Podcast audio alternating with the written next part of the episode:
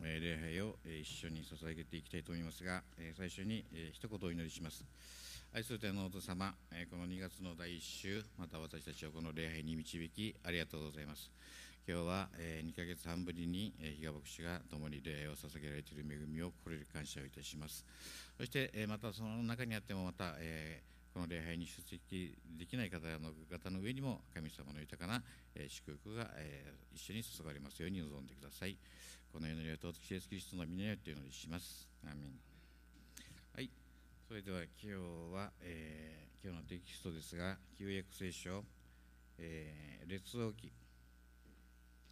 第1の17から24今年の、えー、標語にあります最後の、えー、言葉を一緒に考えていきたいと思いますが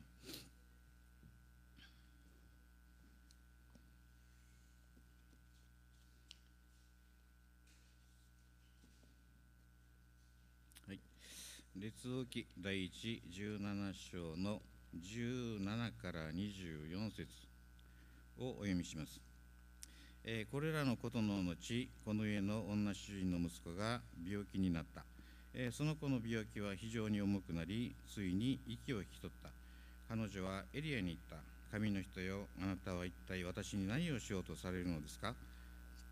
あなたは私の咎をを思いをくさせ私の息子を死なせるために来られたのですか？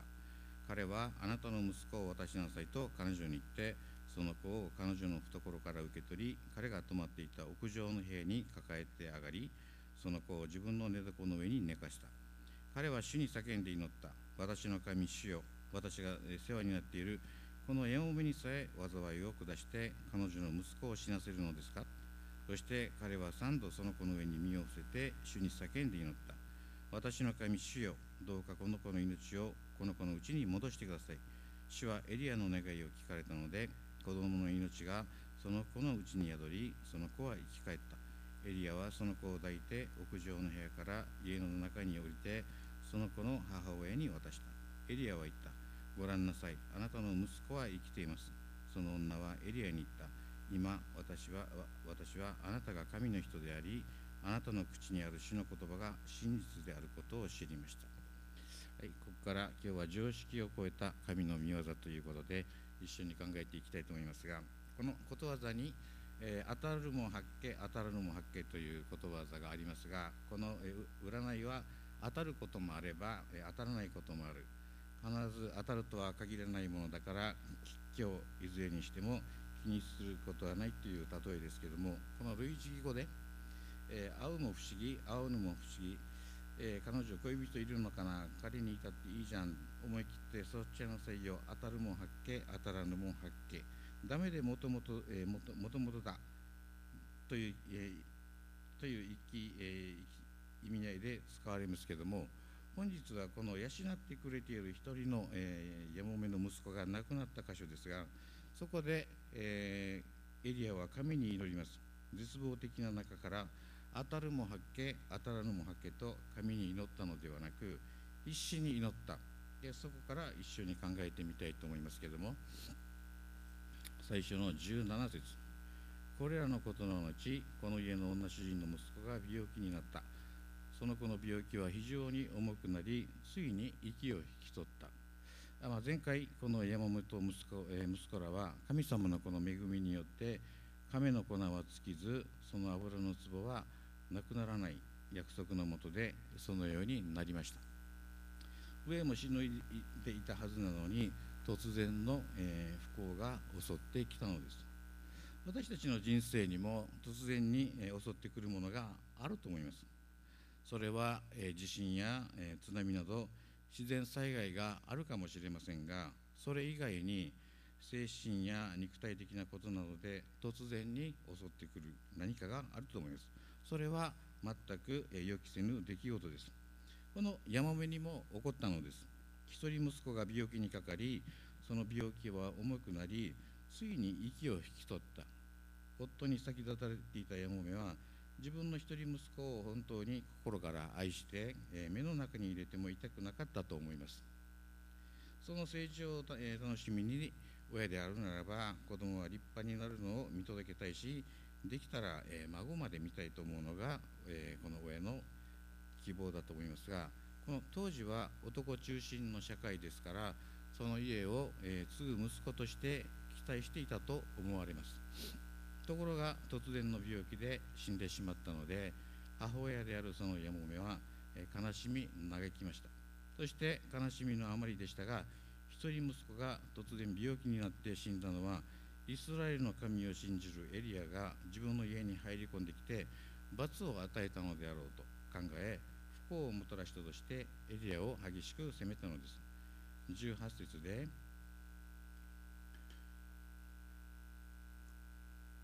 彼女はエリアに言った。神の人よあなたは一体私に何をしようとされるのですか。あなたは私の咎を思い起こさせ私の息子を死なせるために来られたのですか。この、えー、ヤモメは異教徒でした。以前は、え、偶像を拝んでいた。咎を思い起こさせるために息子を病にし死なさ、えー、死なせたのですかと責めたのです、え、この言葉を読んだ時に、えまあ、自分に示されたことがありました、まあ、以前長教派の、え、牧師会でも話したのですけども、まあ、宗教2世と、え、2, 2代目の苦悩という題で話をさせていただきましたがこの宗教2世では常に、えー、信徒の目が、えー、牧師家庭の子供に目が注がれていた。やばい。教会ではお利口さんになるししかし夜になると夜になると闇の世界の楽しみが待っている。それがまた楽しいと。これが宗教2世でありましたけどもこの、えー、牧師家庭以外でもクリスチャンホームに育った子供はそう思うかもしれません。なんせ一世はこのがむしゃらにキリスト教に走っているんですから子供は横でそれを眺めている。これが、えー、2代目になってしまったらさあ大変なんですよ。父がやってきたことがあまりに大きすぎて尻込みしてしまう。追いつけないし追い越せないと思いました。父とは全く正反対ですからその枠にとらわれずに自分らしく、えー、行こうとしかし気づいたのです。もう父は山の頂まで登っていてそして2代目は、まだ山の麓でですねヤッホーと叫ぶのではなくヘイヘイホーと叫んで麓の木を切り倒して神様は今日もメッセージをやり遂げましたよと。でもそうではなくて父の背中に隠れてそして神様を隠していた。なぜならこの職があまりにも大きいしそして神様はさらに大きすぎるのです。これは何とかこなせる職ではないのです。なぜなら主は生きておられるからです。改めてこの自分の罪の重さを知るのです。弱いものだからこそ逃げたくなるのです。罪人の頭であるとこのような罪にまみれて、えー、薄汚いものがこうしてメッセージをか、えー、語っていたことに心から深く応意しないといけません。そして詩篇の51編。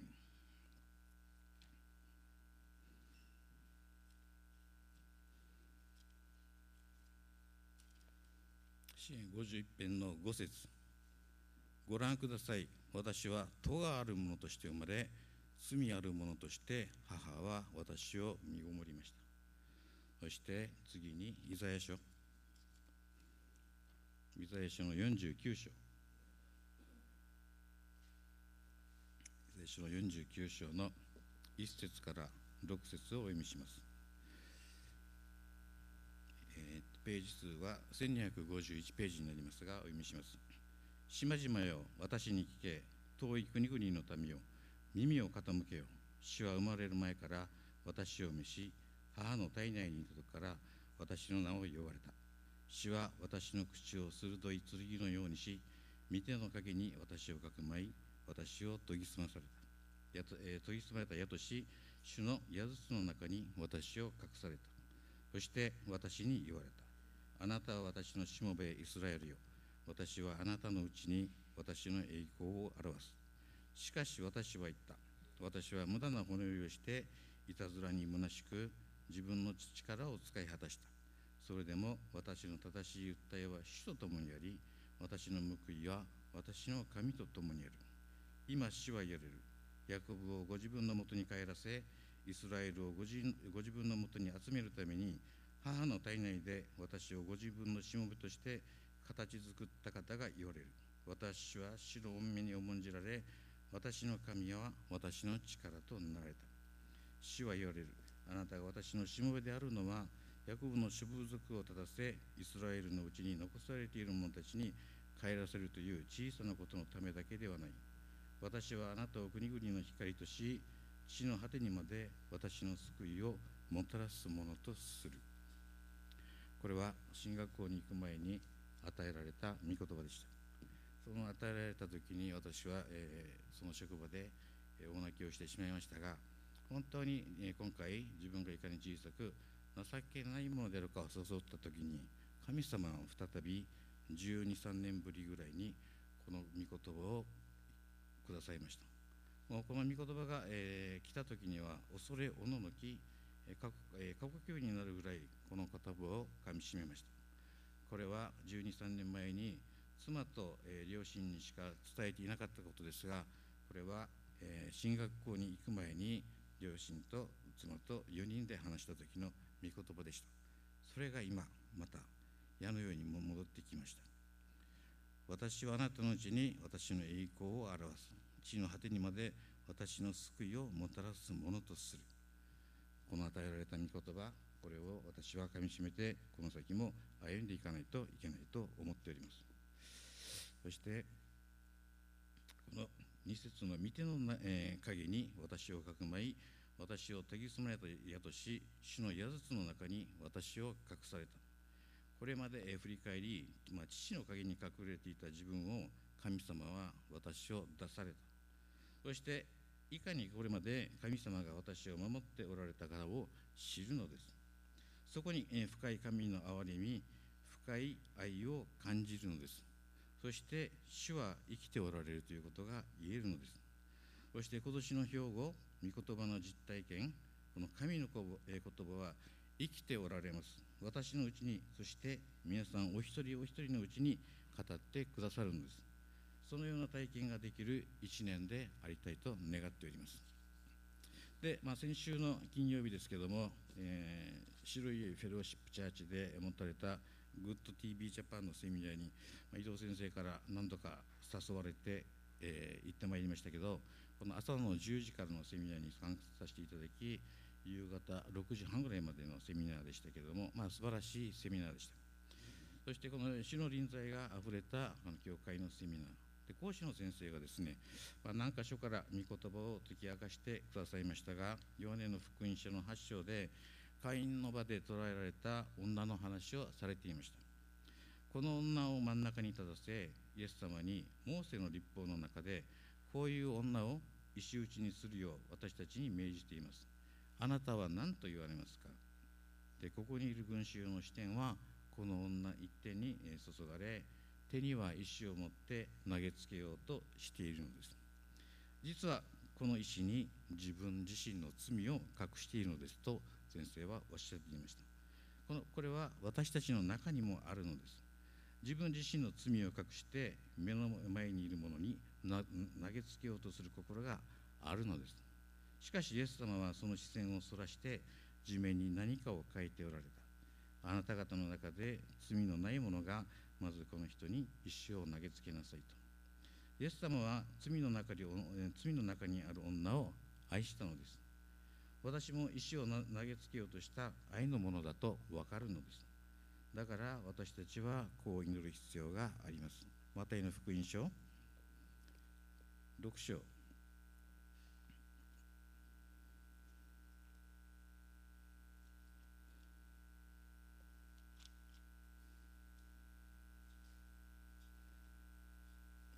福音書6章の、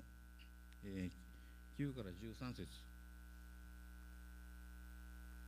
はいお読みします。ですからあなた方はこう祈りなさい。天にいます私たちの父を皆が聖なるものとされますように。御国が来ますように。御心が天で行われるように。地でも行われますように。私たちの日ごとの糧を今日もお与えください。私たちの負い目をお許しください。私たちも私たちに負い目のある人たちを許します。私たちを試みに合わせないで悪からお救いください。この答えがここにあるのです。そして、えー、列王記に戻りまして 19, え19節。彼はあなたの、えー息子を渡しなさいと彼女に言ってその子を彼女の懐から受け取り彼が泊まっていた屋上の部屋に抱えて上がりその子を自分の寝床の上に、えー寝かせた。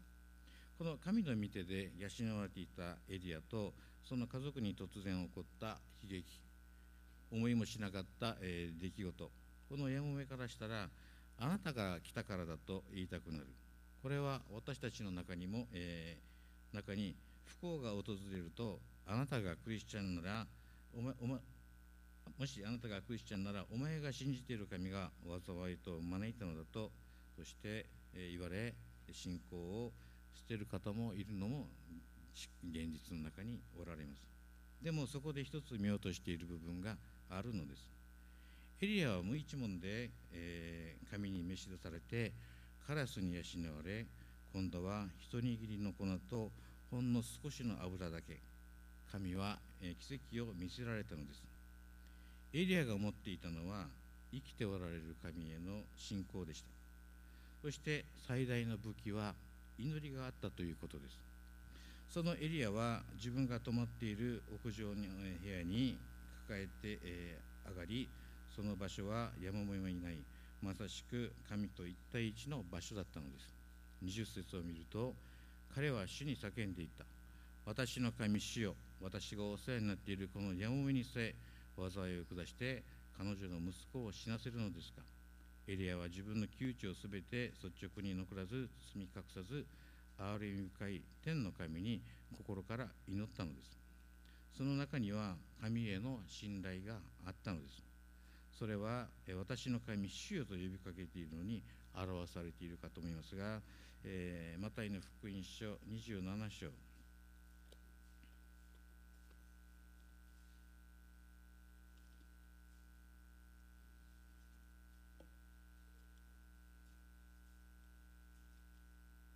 マタイの福音書27章の46節。お読みします。3時ごろイエスは大声で叫ばれた。エリエリレマサバクタニこれは我が神我が神どうして私をお見捨てになったのですかという意味である。イエス・キリストは天の父に我が神我が神どうして私をお見捨てになったのですかと。天の父は一人子イエス・キリストを犠牲にしてまでも私たちにある罪を背負わせたかった。ここに神の深い憐れみと愛があるのです。このイエス・キリストが,、えーが人類が生まれ持った罪の性質を取り除くためにこの世に来られたのです。だから私たちは祈る時に私の神主よと叫び求めることができるのです。21節を見るとそして彼は三度その、えこの上に身を伏せて主に叫んでいった。私の神主よ。どうかこの子の命をこの子に戻してください。三度その子の上に身を伏せて主に叫んで祈った。その祈りは、え真剣に切実に熱心に祈ったのです。三度その子の上に身を伏せてとありますがああえて三度とあります。これはその時エリアが真剣に切実に熱心に祈ったということを表しているかと思います。子供の上に体を重ねるというのは死んで冷たくなりつつあるその子供にエリアの温かい体を押し当てて再びその子供の体が温かくなって生き返ることを願う動作を表しますがただお祈りをしただけではなくそのような動作をしたということです。しかも3回繰り返したことはエリアがこの子の命を本当に真剣に切実に熱心に祈ったということを表しています。このことを神に聞いてもらわなくては本当に困る。絶対に聞き入れくださいえ聞き入れてくださいというえ願いが伝わるのです。3という数字は聖書において十分また完全を表しますがこのエリアの祈りは真剣さ切実さ熱心さに十分であり完全であったことを表しています。ここを見るときに私たちはこんな私のため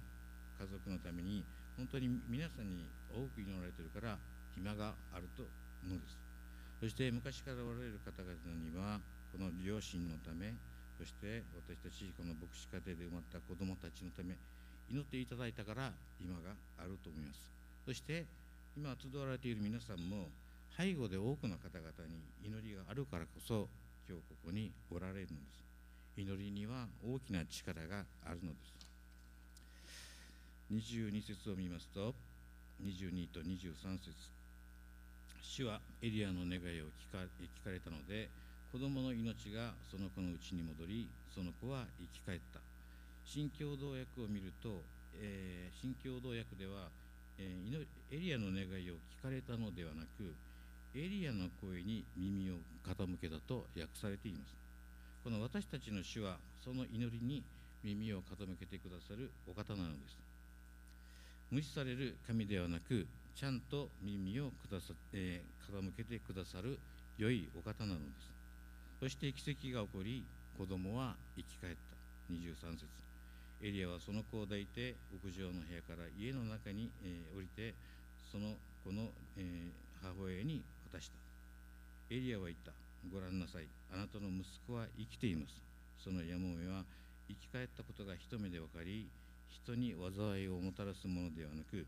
祝福をもたらすものであること。またエリアがこれまで自分に語り聞かせて、えー、くれた言葉は全て真実であり信頼できることを全て誘ってエリアを通して教えられた誠の神への信仰告白をしたのです。このヤモメはバールという偶像の神を信じていたであろう、まあ、異教の民の一人でしたが今や救われ誠の神を信じる者と変えられたのです。バリバリの異教の地に使わされたエリアでしたがそこで神様は一人の人と出会わせ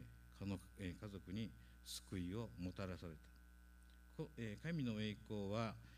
闇の中にあったこの異教の地においても表されたのです。24節を見るとその女はエリアに言った。今私はあなたが神の人でありあなたの口にある主の言葉が真実であることを知りました。このやもいから出た言葉。今私はあなたが神の人でありの告白は偉大な力を持った誠の神に仕える預言者であることを知った。主の言葉が真実であるということを知りました。というふうになりますが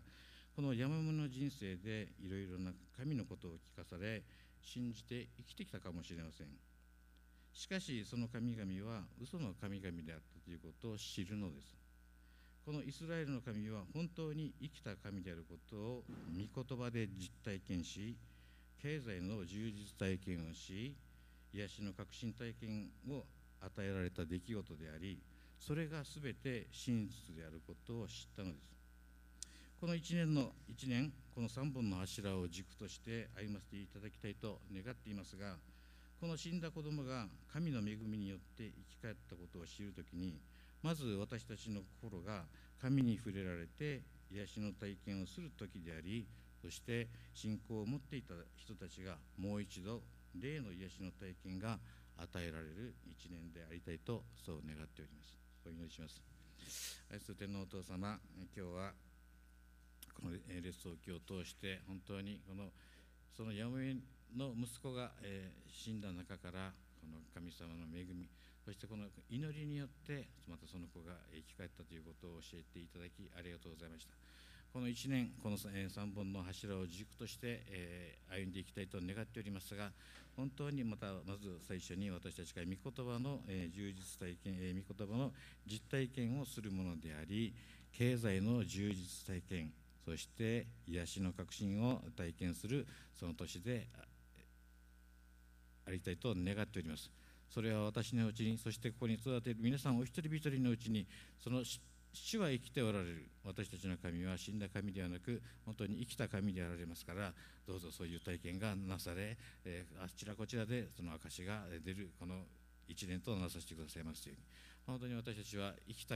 主を信じこれからも歩んでいきたいと願っております。どうぞまた私たち弱い私たちではありますがどうぞまた神様が導いてくださいますようにお願いします。この祈りを尊きイエスキリストの皆によってお祈りします。アメン。